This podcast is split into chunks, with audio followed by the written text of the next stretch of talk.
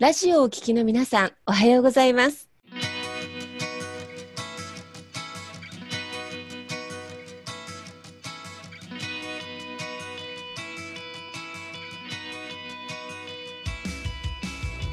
FM 那覇より毎週日曜日9時30分からお届けしております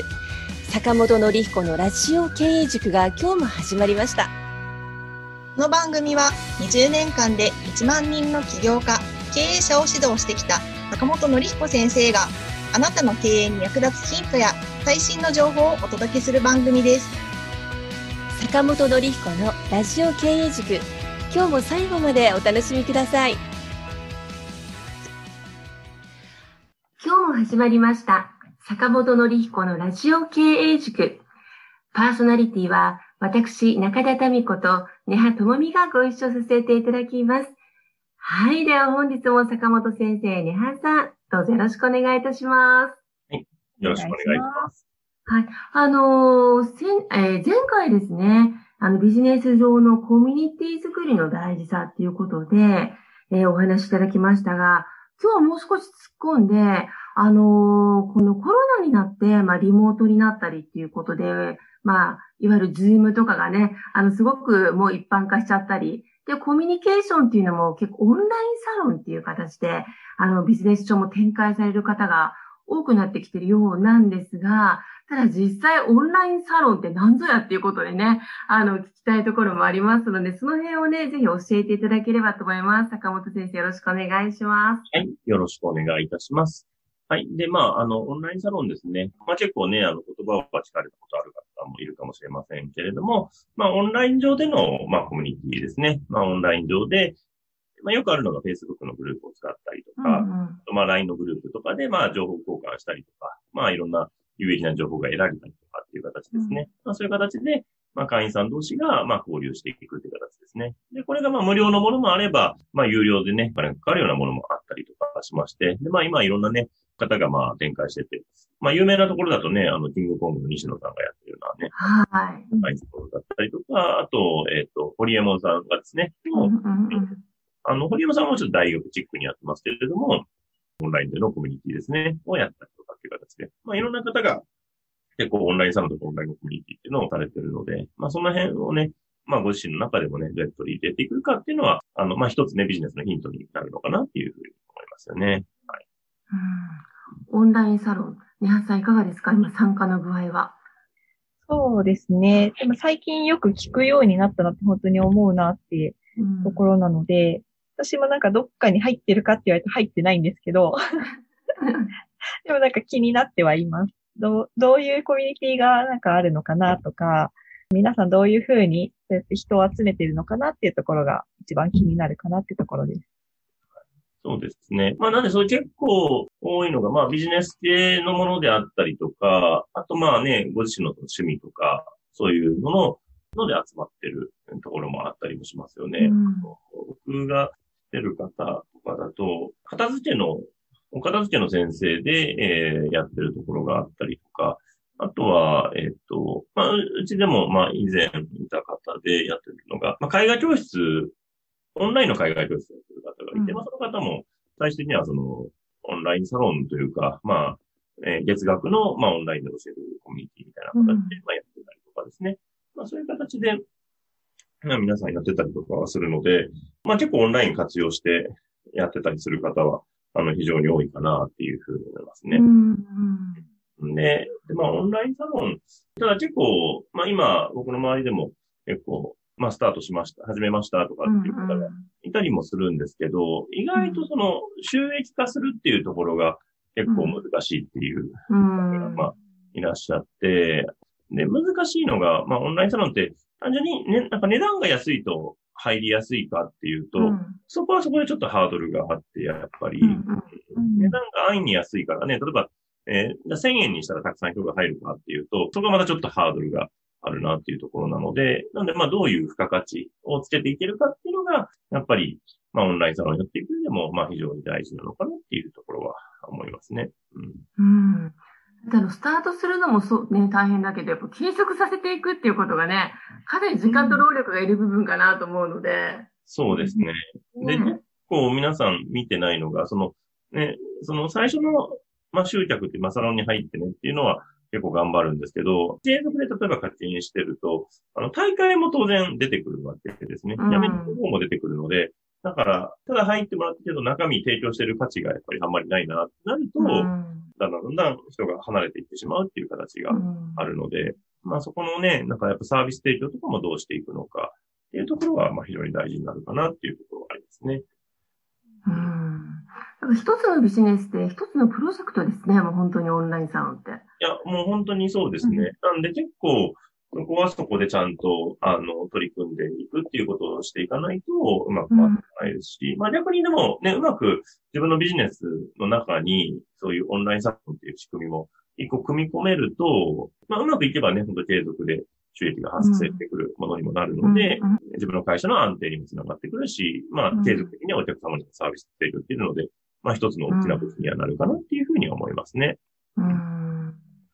ね、ネハさんもこれから本当コミュニティ作り、うんうん、ね。まあ、それはオンラインサロンっていう要素も入ってくると思うんですけど、まあ今ね、考えられてる最中っていうことで、どうですか？今その辺の枠組み作りっていうか、どの辺まで始めてます、はいはい、そうですね。確かになんかオンラインで聞くと、手軽そうっていうイメージが結構あるのかなっていう。それでなんか、ちょっとやってみようかな感覚でやり出しちゃうと、意外とそれこそさっき言ってたプロジェクトとして捉えるっていうのすごい大事だなと思って、結構そこに、なんだろうな、エネルギー注がないといけないんだなっていうのは、今ちょっと思いました。手軽に始められるものじゃないなっていう。そうですね。人によるんですよね、その手軽かね、あれじゃないかはあるんですけど、ただ、意外と、あ結構そう、ただ安易に始めちゃうと結構 うまくいかないパターン多くて、なんかどうしてもその、サブスクリプションって、まあ、継続の課金型なので、あの、なんか定期的に入るから、みたいな感じで考えてる人がいらっしゃるんですが、やっぱり、うん、そこの、ね、うまく人を集められないとかもそうだし、あと集まったと、集まっても、やっぱ価値提供し続けないといけないっていうのが結構大変で、オンラインサロンってね、なんか、物を一個作って、それで売って終わりというシステムじゃないので、例えば情報を提供するとかなると、情報を提供し続けないといけないので、ここが結構しんどいなっていうところがあるんですよね。あの、僕も以前やってた時に、えっと、僕は、あの、英語の講座を作ったことがあるんですけど、それが、それこそ、まあ、まあ、オンラインでも英語のコンテンツを提供するっていうようなカリキュラムだったんですけれども、やっぱりそのね、英語のカリキュラムをずっと作り続けないといけないっていうところで、結構そこに、ね、まあその英語の先生とまあ提携しながらなんですけども、その先生との調整であったりとか、いろんな、まあ途中でのね、なんかややりくりしていく中でのトラブルがあったりとかっていう形で、うん、結構そこの情報発信とか情報提供っていうのもすごく大変だったりするので、うん、うん。あとね、で、そこで僕があんまりその、英語にあんまり興味がないっていう致命的な弱点ね。はい。かの有名な話ですよね。そうですね。はい。なんでなかなか継続的に情報提供するっていうのがまあ難しくなってきたっていうところもあったんで、まあ、続けづらかったなっていうところがありますね。だから、オンラインサロンって、続け、まあ、最初スタートは簡単であっても、やっぱ、例えば情報提供であれば、本当ずっとやり続けないといけないので、まあ、そこが自分が、まあ、ずっと関われるジャック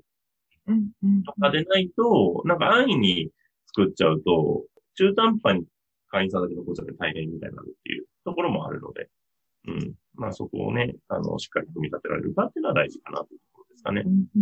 まあ、原点でいくと、この始める方の熱意と継続性ですね。大事ですね。そうなんです。あの、そういう継続型のモデルって、継続に収益入ってくるのはいいんですけれど、うんうん、やめれないんですよね。うん、あの、中途半端に。だから、最初からやめなくていいモデルをちゃんと考えとかないといけなくて。そう、ジャンルとかテーマ選びですね。はい。うん、を、なんか、あの、安易にやってしまうと、なんか結局自分が苦しんじゃうみたいな、形になるかなということですかね。まあね、仕事、まあビジネスの側面とか収益でいくとサブスクっていうね、うんうん、まあいわゆる利点もあり、あるんだけれども、ただ実際その会員の方、オンライン、オンラインサロンとか、で、活性化して、しかも同時に収益化していくっていうね、そのサイクルを作るまでが、なかなか至難の技っぽいですね、先生。うん、うん。そうですね。そこまでがちょっと少し時間かかるかなっていうところがありますね。はい、あの、まあ、逆にそこがね、うまく回ってきてね、なんか、あの、コミュニティも活性化してきてね、なんか、あの、その中でいろんなコラボレーションであったりとか、交流が生まれるようになると、それはすごくいいものになってくると思うんですけれども、うん。そこを作っていくまでがちょっと、あの、最初時間かかるかもしれないですね。ね、ニャンさん。がこれからね、まあ、スタートするかもしれないとした場合に、まあ、どういう手順で進めていけばいいかっていう、その、えー、情報発信の仕方であるとか、あの、サブスクにするならその決済システムの導入であるとか、先生、その辺のフローを少しわかりやすく、はい、あの、リスナーさん向けに、そしてネハさん向けにちょっとお伝えいただければ助かります。はい。そうですね。なんで、まあ、最初は作るのは、やっぱり、そのコアコンセプトっていうところですけれども、あの、まあ、普通のね、ビジネスと一緒ですけど、要は、まずターゲットを誰にするのかっていうところですし、で、そこにどんな価値提供、何を提供するのかっていうところ。で、あとまあ、他のものとの何が違うのかっていう独自性っていうところですね。まあ、誰にどんな価値提供するものなのかっていうところで、このコミュニティの目的ですよね。うん。を、どういう人向けに何を提供するコミュニティですというところですね。で、あと、そうですね。あの、オンラインサロンとかの場合は、そこにプラス、その、継続性のある価値提供ができるかどうか。うん。うん。っていうこと。ここを最初から前提として考えておかないと、さっき言ったように、コンテンツを教えますよとかだと、えー、ネタで、なんか途中まで教えちゃって終わるっていう パターンもあるので、うん。あの、その継続的に情報発信できるとかですね。はい。うん。うん。それこそね、今やってる子だと、ちょっと変わってる人だと、協定のレースの情報をずっと発信してる子とかも、まあ、有料で配信してるみたいな子もいたりもしますし。協定、うん、あの、協定ですね。はい。ボートのレースの 情報を有料で。うん、なるほど。まあ、その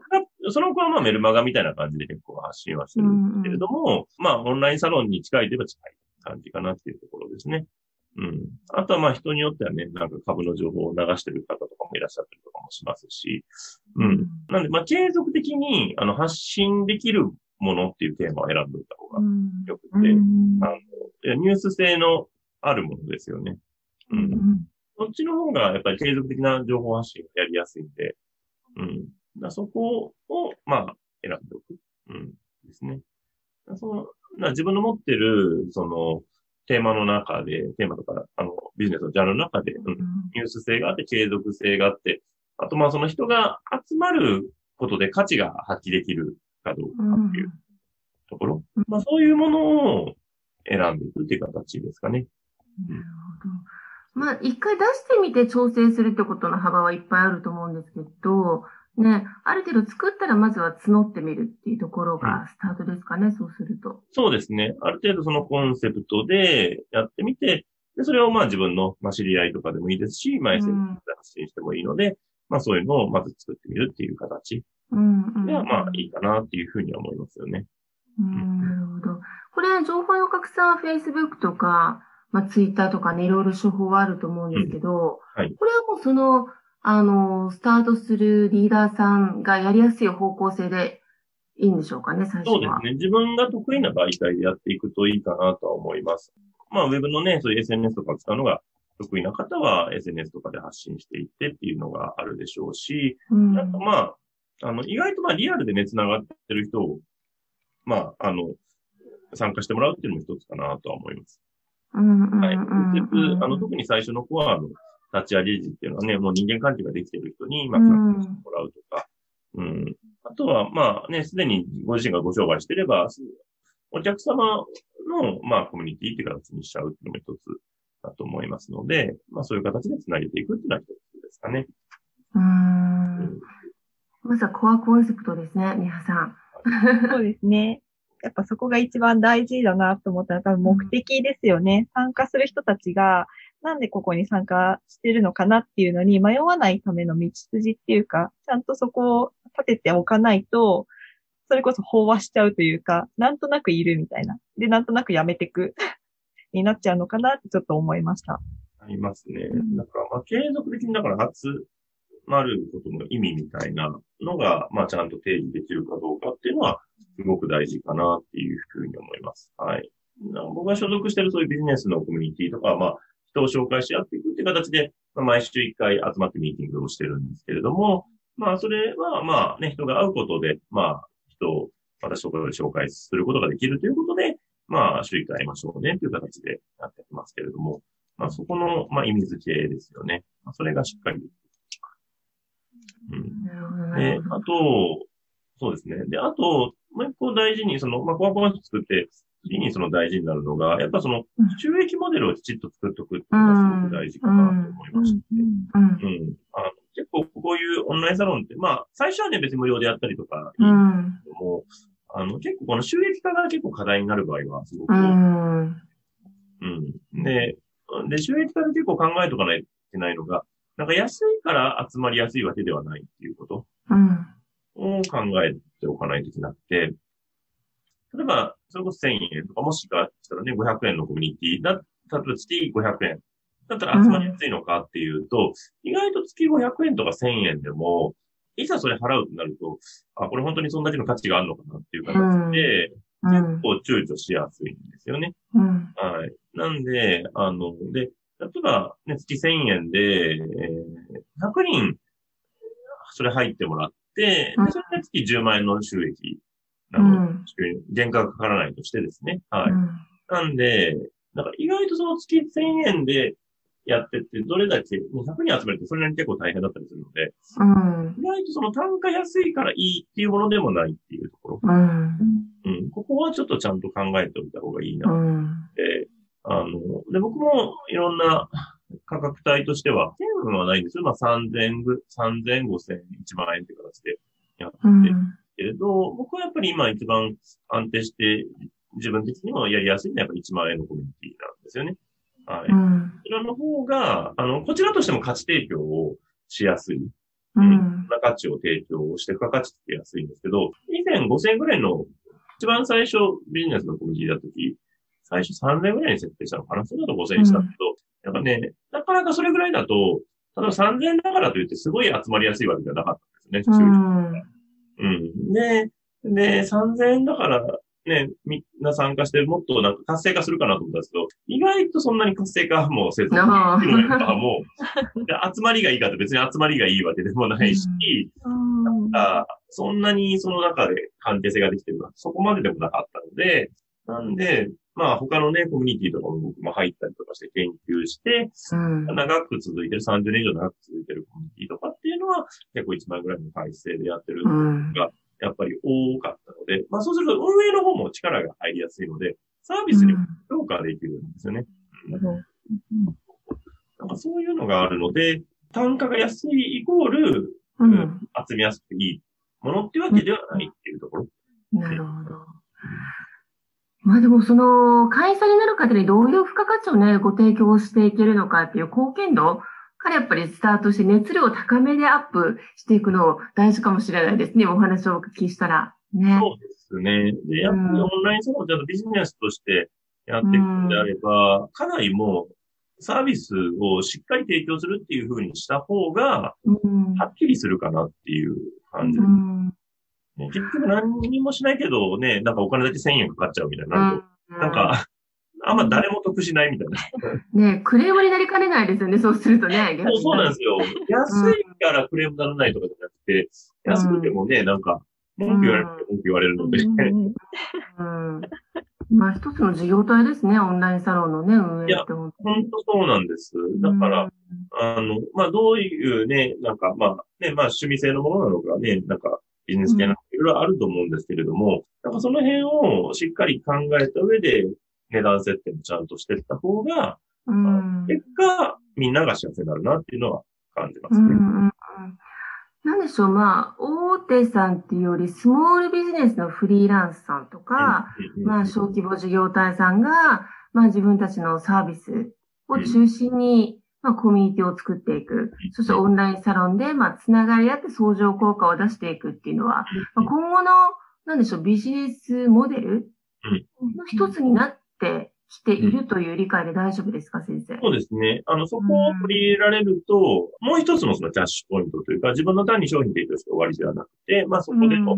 まあ、顧客フォローも含めて収益化ができる。要は、顧客フォローとかサポートって、えー、基本はね、無料で提供したりとか、うん。ね、えーするんですけど、お客様からお金いただきながら、そこができる。でそれが自分の労力以外でもできるっていう形で、で、自分たちがたちが提供するよりも価値が、付加価値が上がるっていうのもあったりもするので、うん。意味にできるかなっていうのはありますかね。なるほどね。なんかそうやって考えるとね、なんか、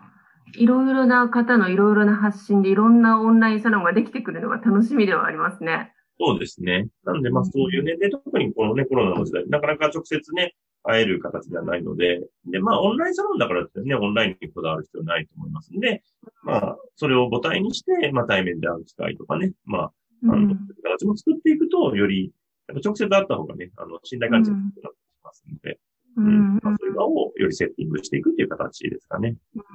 確かに、以前はもう本当リアルな交流型がほとんど主流だった中で、オンライン化されたことで、まあ国内のみならず世界で広がれるチャンスが、ね、一つの、まあ、テーマ性のもとに、っていうことは、そのオンラインサロンを通して、またビジネスチャンスっていうのはもっと、あの、地元以外の広範囲に広げていける可能性が、ね、広がってきているっていうイメージがありますが、先生、ご理解当たってますでしょうか？そうですね。あの、本当地域はすごく超えやすいですね。だから、うんオンラインで繋がることで、海外の人ともね、繋がりやすくなってますし、うん。本当にね、地域を超えた形での交流ってすごく、あの、しやすいので、うんそういう意味では可能性はすごく広がってるなと思いますね。なるほど。ポテンシャル高いですね、これから。そうですね。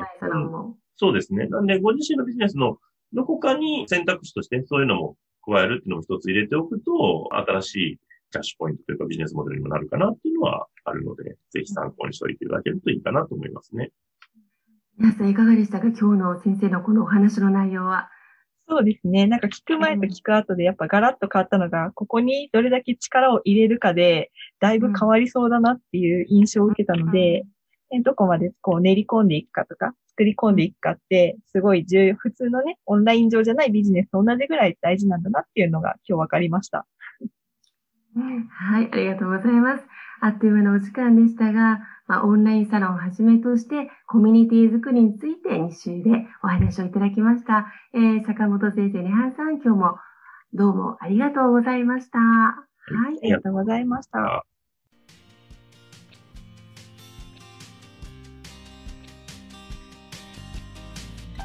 この番組では起業や経営についてのご質問を募集しておりますこんなことで悩んでいます。こんな場合はどうしたらいいの？などなどご質問がありましたら、ぜひ番組宛てに送ってくださいね。はい、えー質問の宛先は立志財団のホームページよりお問い合わせの欄からご質問くださいえーその時にはえーラジオ経営塾についてとお書きくださいまた、ツイッターでも質問を受け付けております。ハッシュタグ、ラジオ経営塾をつけて投稿してくださいね。この番組は沖縄の起業家や経営者のビジネスの成功に役立つ内容をご紹介しております。また来週日曜日9時30分よりラジオ経営塾でお会いしましょう皆様楽しい日曜日をお過ごしください